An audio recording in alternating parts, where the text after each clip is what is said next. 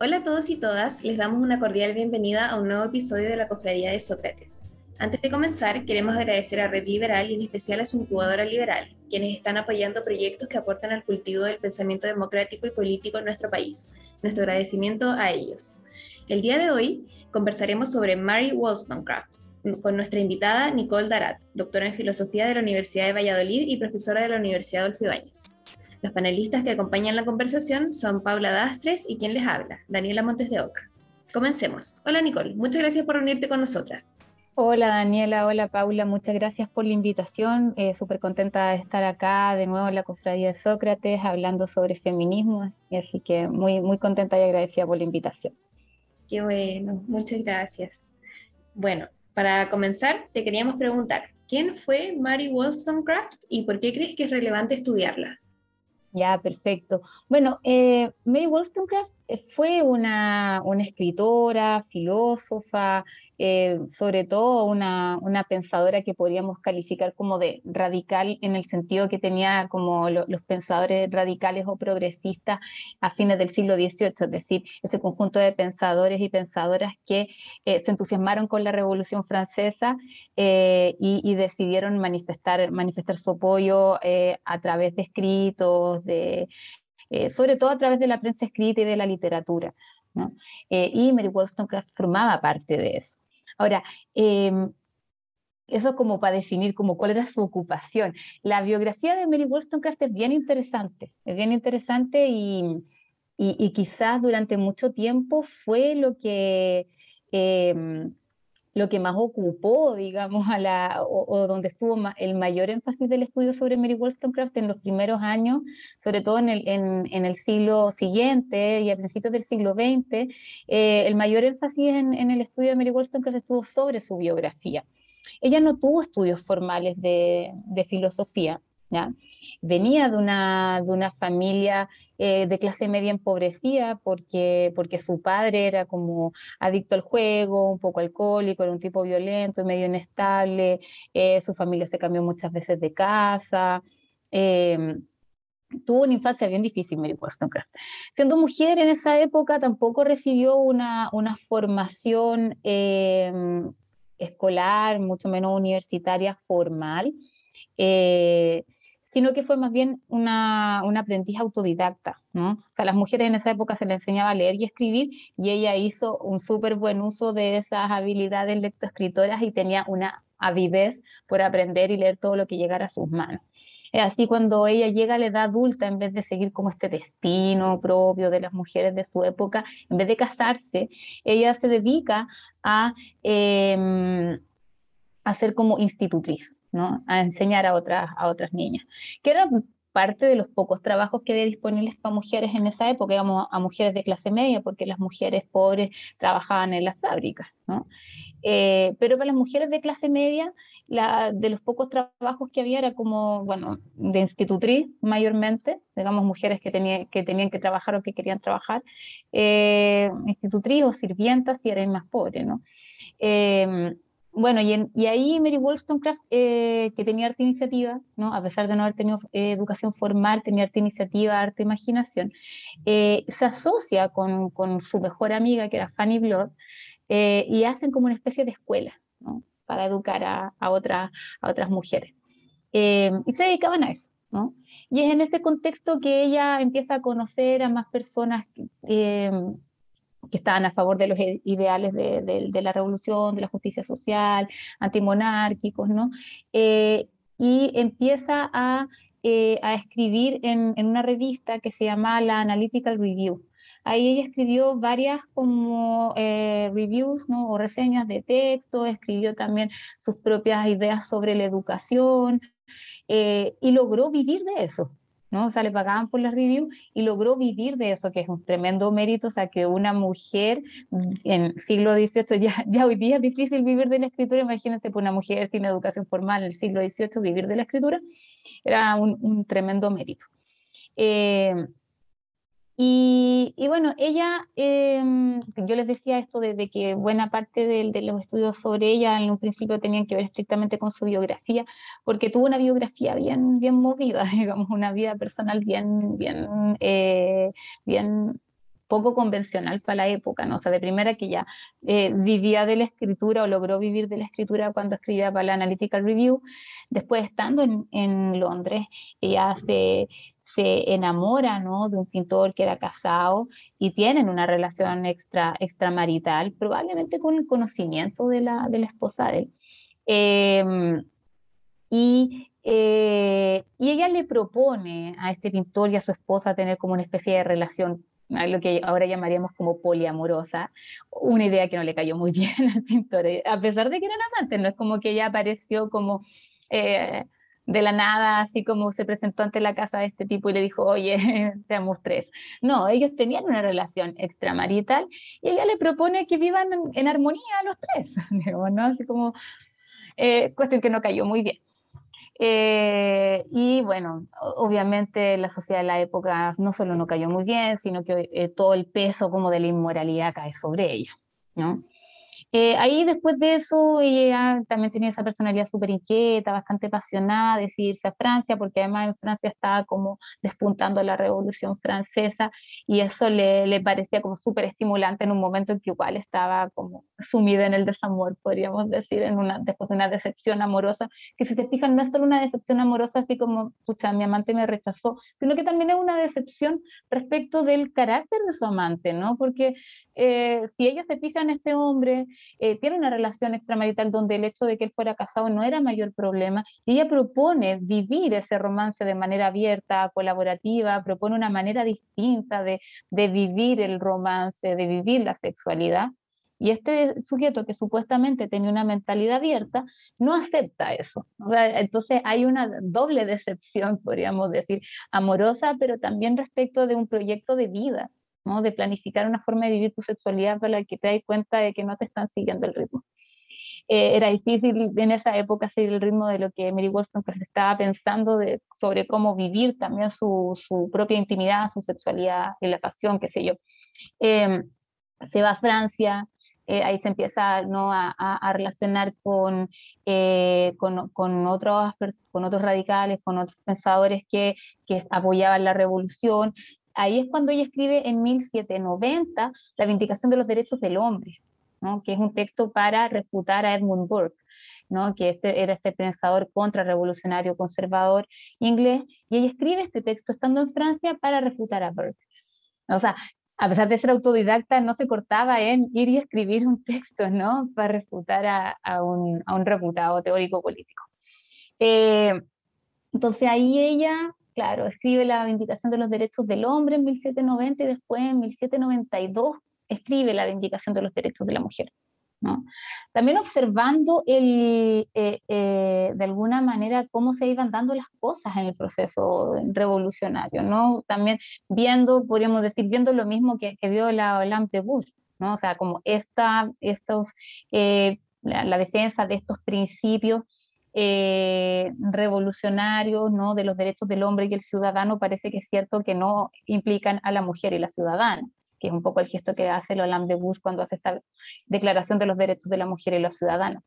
Em, pero, pero ahí entonces ella, claro, se da cuenta de que este avance eh, social, que implicó la revolución no iba de la mano con un avance en la igualdad entre hombres y mujeres. ¿no?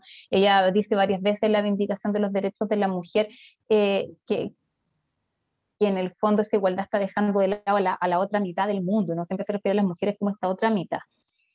Eh, entonces ella se da cuenta, ¿no? O de alguna manera hace eco de, de, algo que ya había, que ya había hecho explícito la, la de Bush, y hay algunos eh, también como panfletos de la época que, que no se sabe quién los escribió, eh, que igual apuntan a esa misma cuestión, es decir, eso es súper interesante también cuando uno se acerca a la historia del feminismo feministamente, eh, darte cuenta de que, de que ni la Mary Wollstonecraft ni la de Bush no, no, no, emergen, digamos así, de la nada, sino que también eh, escriben a partir de un contexto y de una, de una serie de ideas que ya estaban en circulación en el ambiente también, ¿no?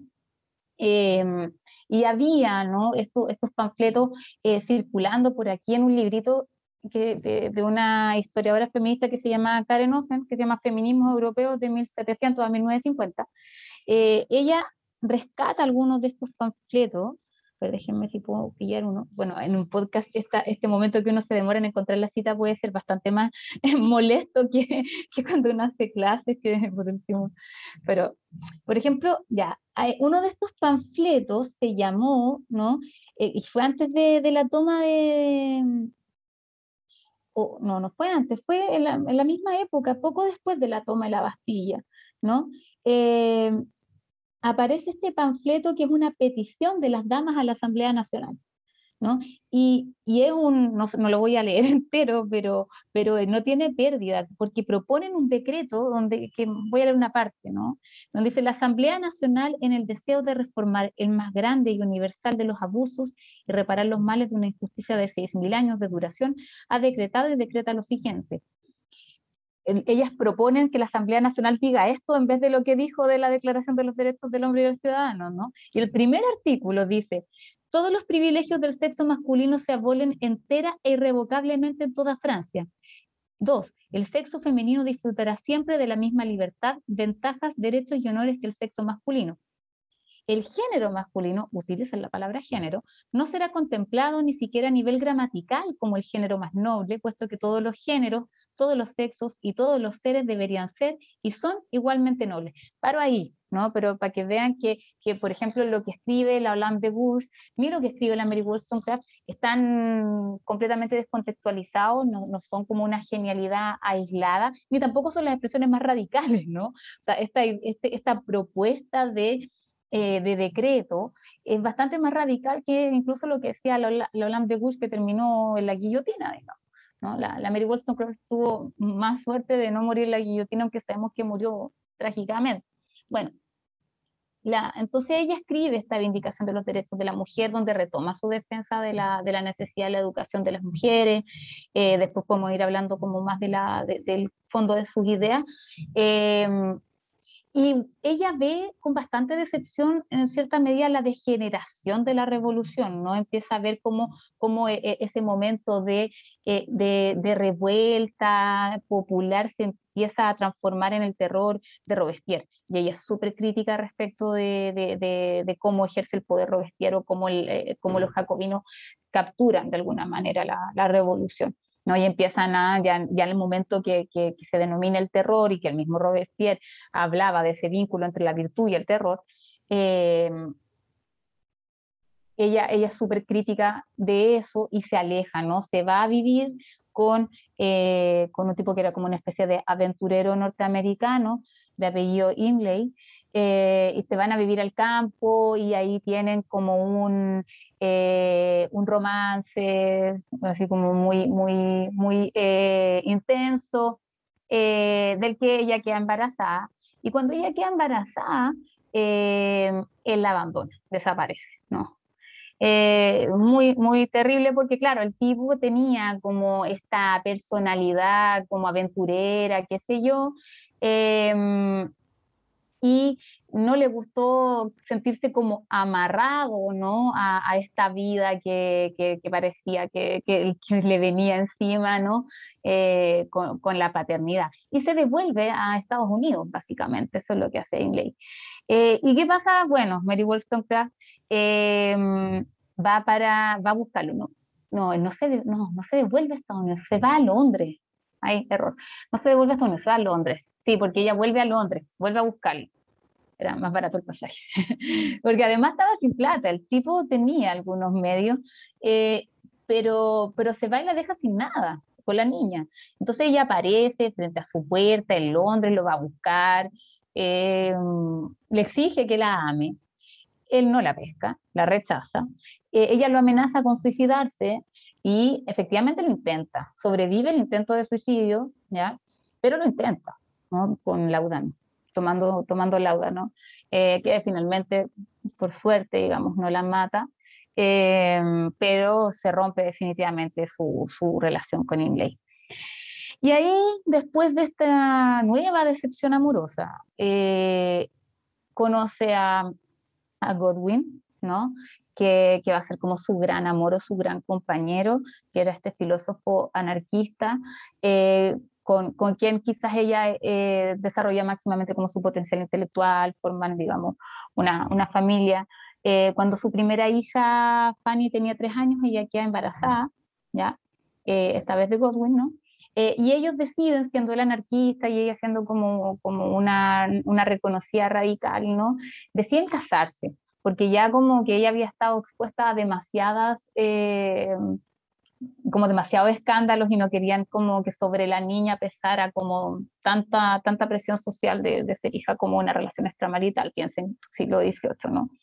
Entonces se casan y eso igual genera bastante como rechazo en los círculos anarquistas porque el matrimonio es una institución, digamos, y la familia es una institución burguesa, entonces obviamente genera mucho rechazo, em, pero ellos lo hacen igual un poco para cuidar, eh, para cuidar, digamos, el, el, futuro y el lugar en la sociedad de su hija.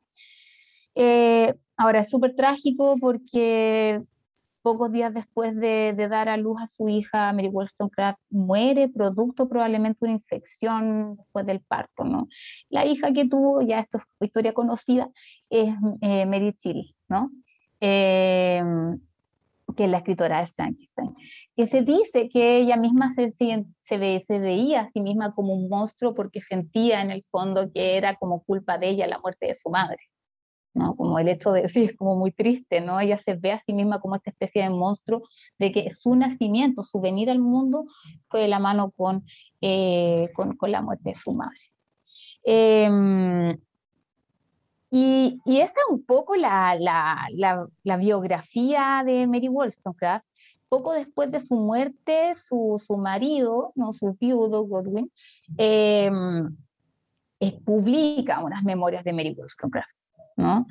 Eh, y de alguna manera también eh, muestra y hace pública toda como esta, eh, este excesivo apasionamiento de Mary Wollstonecraft, lo cual la convierte en una figura compleja para el feminismo posterior, ¿no? para las sufragistas en el 19, porque en el fondo Wollstonecraft aparece como una mujer excesivamente pasional, y de alguna manera, a pesar de escribir ¿no? en contra del amor romántico, del estereotipo, qué sé yo, eh, sobre todo su intento de suicidio, eh, la, la, pone ahí como en un lugar de, de, una mujer presa del romanticismo también.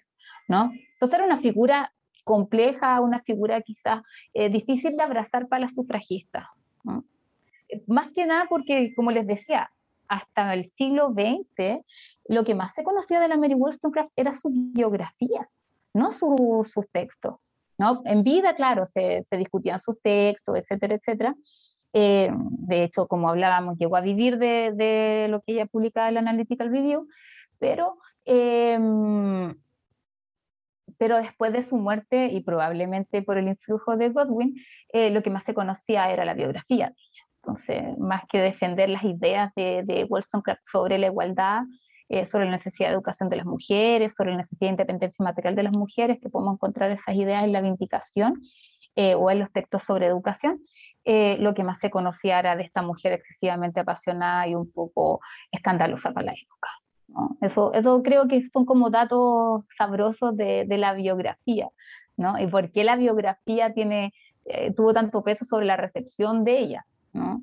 Porque después en el siglo XX eh, hay, hay, dos biografías, o, o, no sé si biografías, así como un libro acabado de biografías, pero comentarios biográficos por parte de dos, dos feministas eh, súper relevantes como la Virginia Woolf, ¿no? escribe sobre la biografía, sobre la biografía, no sobre el pensamiento de la Mary Wollstonecraft, y por otro lado, la Emma Goldman, ¿no? esta eh, teórica anarquista, también escribe sobre la Mary Wollstonecraft reivindicando un poco esta idea de la sexualidad y el amor libre que reivindicaba ¿no? la, la, Mary Wollstonecraft, es decir, recuperando ese aspecto que era más problemático eh, en el siglo XVIII y en el siglo XIX, la Emma Goldman lo recupera por el propio interés que ella tenía de, poner la cuestión de la sexualidad eh, en el centro de las discusiones políticas sobre el anarquismo, ¿no? un poco ahí enfrentando la resistencia que, sus propios compañeros varones podían tener eh, sobre, la, sobre la sexualidad femenina, sobre, sobre cómo politizar ese, la, la sexualidad femenina. Igual esto de, de que se haya puesto más foco en su biografía, igual podría estar ligado a esta idea como un poco de, de, juzgar a las mujeres por su contexto, por su rol en la sociedad, más que por el contenido que ella, genera. Sí. ¿O no? Podría ir por ahí sí, también. sin duda. Y uno se da cuenta de que, de que eso, de, de, de, que lo que tu vida personal sea más relevante que lo que tú haces, que tú produces intelectualmente, eh, o, o, dónde están puestas las expectativas respecto de tu persona cuando eres mujer. Creo que se nota mucho en, en esto, ¿no? Pero es curioso también que eh, la, las mismas feministas después del siglo XX partan por recuperar la biografía. Ahora, es un gesto interesante porque en el fondo pasa por eh, recuperar eso que había sido eh, denostado, ¿no? O sea, eh, una podría decir, claro, es el gesto de reafirmar que nos importa más como tu, tu vida personal que tu obra, pero por otro lado va, va de reivindicar esa vida personal y no atacarla, sobre todo, por ejemplo, en el gesto de la, eh, de la Emma Goldman al reivindicar esta sexualidad libre, ¿no? De, de, de la Mary Wollstonecraft, a pesar de que se, se, casó y todo, pero se entendía que el, que el matrimonio allí eh, tuvo una, una, función más utilitaria que, que sentimental. Eh, pero sí, o sea, creo que, que ahí el, eh, la recuperación biográfica que hacen tanto la, la Emma Goldman como la eh, Virginia Woolf tiene ese carácter paradójico, ¿no? Porque para ellas es reivindicar una, lo que podríamos denominar hoy día como una sexualidad denostada, ¿no? Reivindicarla como algo valioso. Y por supuesto es algo que también van a hacer después las feministas de la segunda ola, ¿no? El 60-70. Eh, de, del siglo XX, eh, como reivindican esta consigna de lo personal es político, vuelve ¿no? a, a, a, aparecer en la biografía de la Mary Wollstonecraft como algo relevante, ¿no? O sea, aquí hay una mujer tratando de vivir su sexualidad de manera libre, de, eh, y sobre todo su relación con Godwin después, que es una relación más de compañerismo, llevar eh, o convertir en realidad esas ideas que ella dice en la vindicación de los derechos de la mujer, ¿no? que la mujer tiene que ser más una compañera, o que hombres y mujeres tienen que ser más bien compañeros que simplemente estar sometidos a estas, art estas artimañas de la seducción, que es un poco el lugar que Rousseau le da a las mujeres en el Emilio, sobre todo. ¿no? Entonces, eh, igual ahí eh, en la reivindicación de la biografía, cuando se reivindica la biografía como algo positivo y no como signo de una sexualidad eh, eh, degenerada, digamos, eh, se reivindica también eh, esa idea de que lo personal es político, ¿no? Por eso después, creo que en los años 60, 70, hubo como una explosión también de, de biografías de, de, Mary Wollstonecraft en, en, en, la, en el mercado editorial anglosajón, ¿no? como cuatro en el rango de 10 años, entonces como mucho, ¿no? O sea, eso muestra, puede ser signo de muchas cosas, digamos, ¿no? Como si es...